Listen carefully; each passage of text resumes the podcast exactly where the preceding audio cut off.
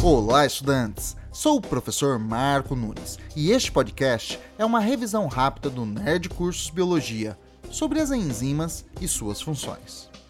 As enzimas são proteínas globulares com atividade catalítica, ou seja, que reduzem a energia de ativação para a ocorrência de uma reação. Por isto, são chamadas de catalisadores biológicos. Uma enzima age seguindo um modelo chave-fechadura, pois, assim como uma chave, uma enzima é específica. Ao se encaixar em um determinado substrato, é formado um complexo enzima-substrato, uma ligação temporária que facilita a transformação do substrato nos produtos da reação. Ao final, a enzima é liberada e pode ser reutilizada. Outra característica das enzimas é que elas podem ser utilizadas nos dois sentidos de uma mesma reação química. Como a ação enzimática depende de um encaixe sobre um substrato, podemos dizer que sua ação depende da sua estrutura espacial, ou seja, da sua forma.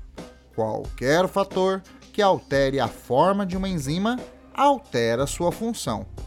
Este processo é chamado desnaturação, e os principais fatores desnaturantes são variações de pH e de temperatura.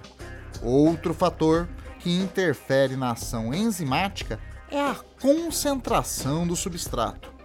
Conforme a concentração do substrato vai aumentando, a ação enzimática também aumenta, mas isto tem um limite, chamado ponto de saturação. Algumas enzimas precisam se ligar a um ativador para funcionarem. Pode ser sais minerais ou vitaminas. E algumas enzimas podem ser inibidas. E há dois tipos de inibição: a competitiva e a não competitiva. Na inibição competitiva, a substância inibidora se liga ao sítio ativo da enzima impedindo a ligação com o substrato verdadeiro.